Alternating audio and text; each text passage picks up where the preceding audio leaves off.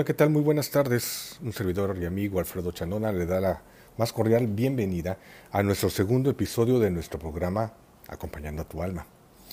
Ir descubriendo poco a poco la importancia de nuestro yo almático nos irá ayudando a comprender quiénes somos, qué necesitamos y hacia dónde debemos de dirigirnos ya que en nuestro yo interior se encuentran todas las respuestas a nuestros interrogantes y se va explayando de muchas formas y estas son a través de nuestra intuición, a través de los sueños, en revelaciones, y aquí es todo lo desarrollado con nuestras percepciones sensoriales y extrasensoriales.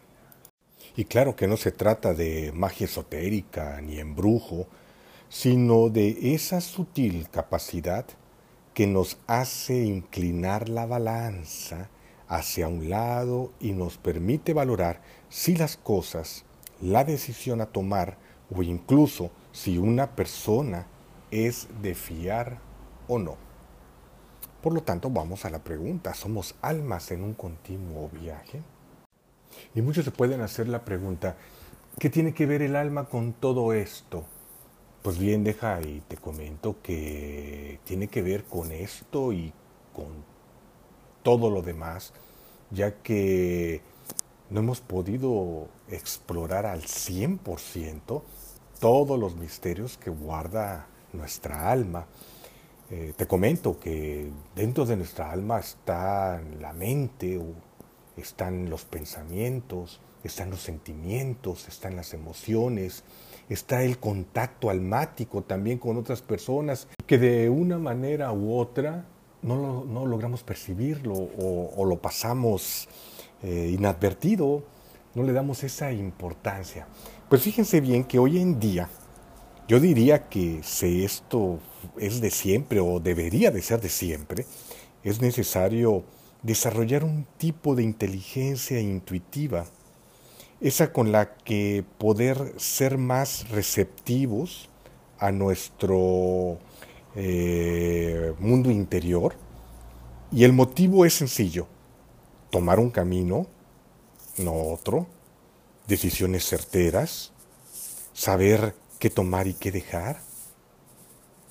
Y todo esto ayuda a nuestra evolución, ayuda a poder identificar bien los pasos que estamos dando, ayuda a desarrollarnos más como seres humanos, que estamos tan necesitados de esto. Pero créanme, todo está guardado dentro de cada uno de nosotros. Nos han enseñado a ver afuera, nos han enseñado de que todo lo encontramos afuera, pero no nos han dicho o nos han escondido que la clave está dentro de nosotros, en nuestro interior. Quiero citar un poco a algunos iluminados, algunos filósofos que tocan este tema. Por ejemplo, Siddhartha Gautama, el Buda, dice, eh, si hay paz en tu interior, tus acciones son el reflejo de ello. y esto es sabiduría, porque podemos nosotros identificar que si la persona no se encuentra en paz consigo misma, si no tiene su alma en completa tranquilidad, ¿qué es lo que está reflejando en su exterior?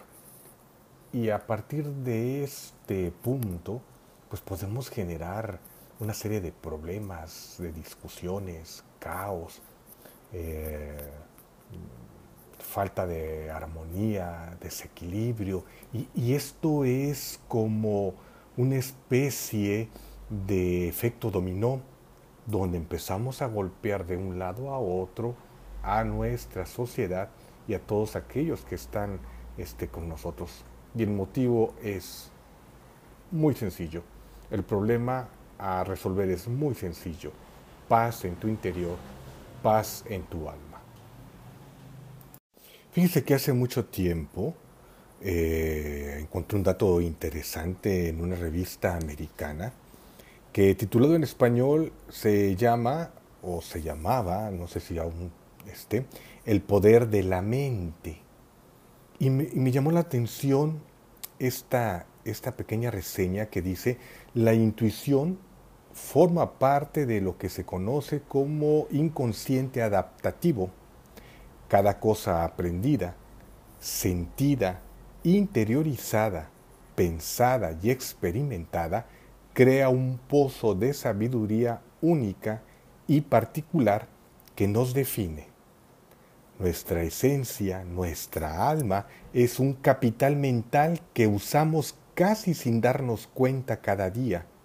Entonces, podríamos hacer a partir de este punto muchas preguntas y una de ellas que me gustaría que reflexionara es qué es lo que estás consumiendo en tu día a día. Quizás ya hayas escuchado en diferentes partes o con diferentes personas que cada uno de nosotros es único, con distintos antecedentes y personalidades. Sin embargo, cuando nos hacemos iguales, ese punto es interesante en el sentido de que hemos escuchado, nos han dicho, es que todos somos iguales. Bueno, pues ¿cuándo nos hacemos iguales? Déjame decirte que si nos vamos desde el concepto creacional, espiritual, de índole religioso, podemos encontrar que todos tenemos tres partes básicas y que estas son un espíritu, un alma y un cuerpo.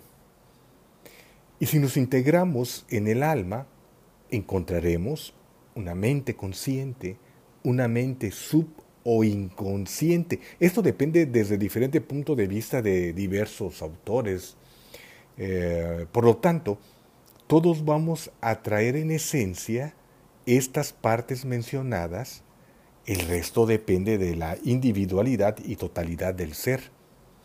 Desde el ámbito del alma, esto comienza a ser más complejo, ya que interviene mente, sentimientos y emociones. Y todo esto es una red extensa, muy extensa de información, desde tu infancia hasta tu edad actual.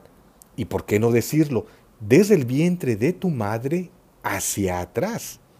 Quizás podría involucrar un tema tan controversial como es el concepto de reencarnación y vidas pasadas tema que en el próximo episodio, o más bien en los próximos episodios, vamos a estar tocando porque esto es muy extenso. Todo lo que aborda nuestra alma es muy misterioso y muy extenso y obviamente lo vamos a poner aquí eh, eh, manifiesto pues para que podamos sacar conclusiones y de una u otra manera podamos expandirlo como como debe de, debe de ser.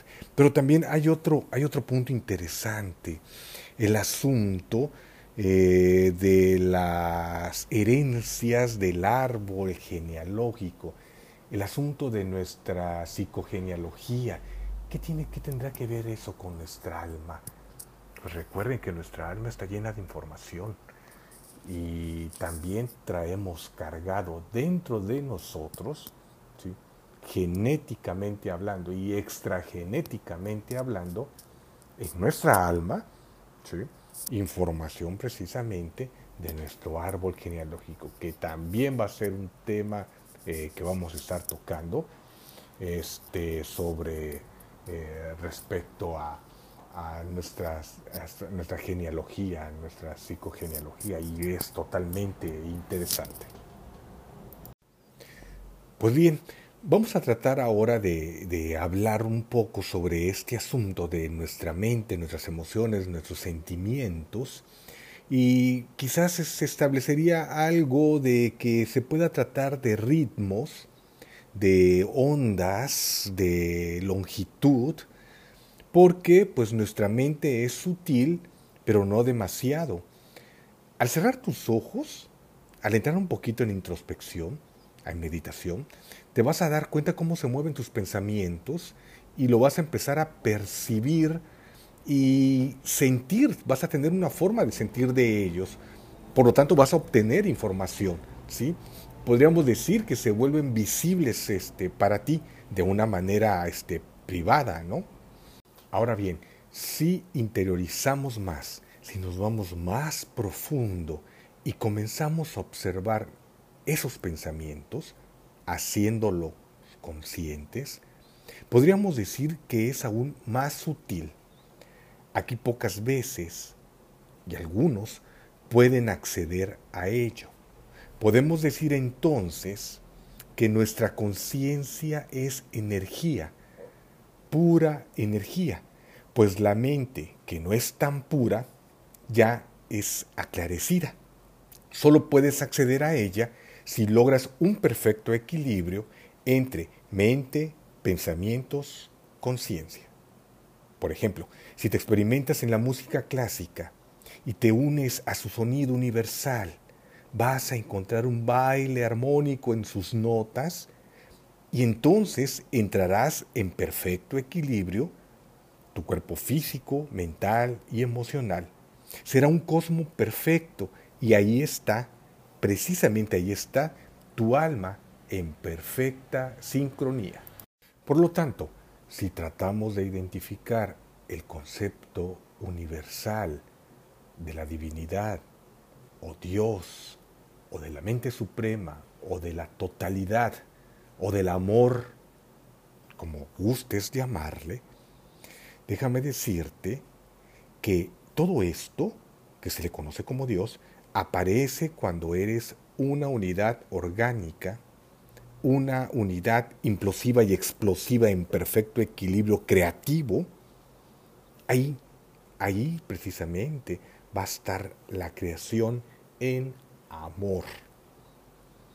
Dios no aparece cuando eres un caos, una desunión, un conflicto, cuando eres un templo dividido contra ti mismo. Ahí no vas a tener tú esa frecuencia divina elevada donde tú puedas experimentar precisamente ese amor. Por lo tanto, se podría concluir que Dios no es una persona que ande por ahí sino la experiencia de las tres energías tomando cuerpo en una unidad.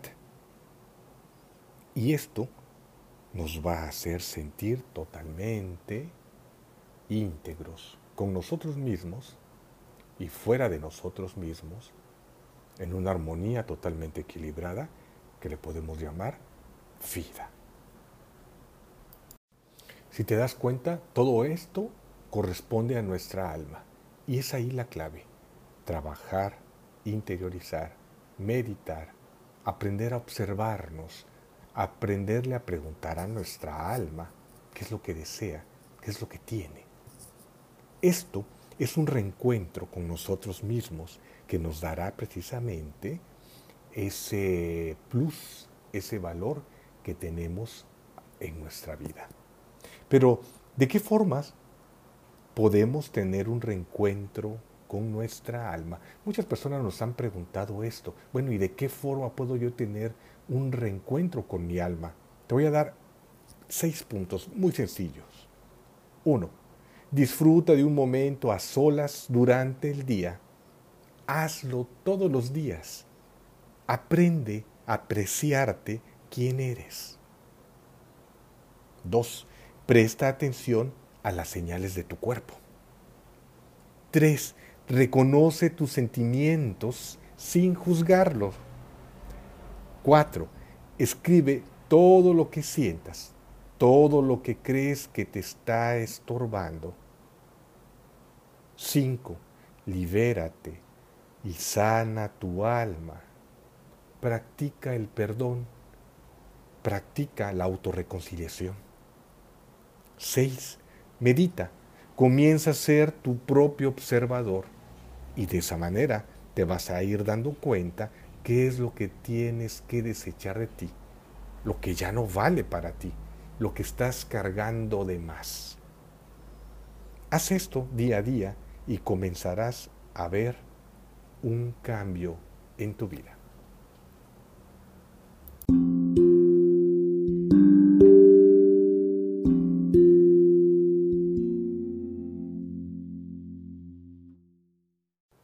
Bien, pues llegó el momento de darles las gracias y cerrar esta, este segundo capítulo que tuvimos el día de hoy. Y quiero terminar diciendo el por qué no puedes o no podemos sanar aún nuestra alma. No podemos sanar aún nuestra alma porque hemos olvidado que nosotros mismos somos el sanador. Te mando un fuerte abrazo. Cuida mucho de ti. Cuida mucho de tu alma. Procúrate. Y nos vemos en nuestra próxima emisión, que vamos a hablar ahora sobre si nuestra alma viaja a través del sueño. No te lo pierdas. Hay mucha información en nuestros sueños. Información que tú deberías de conocer y ser consciente de ello. Nos vemos pronto. Yo soy Alfredo Chanona y esto fue Acompañando tu alma.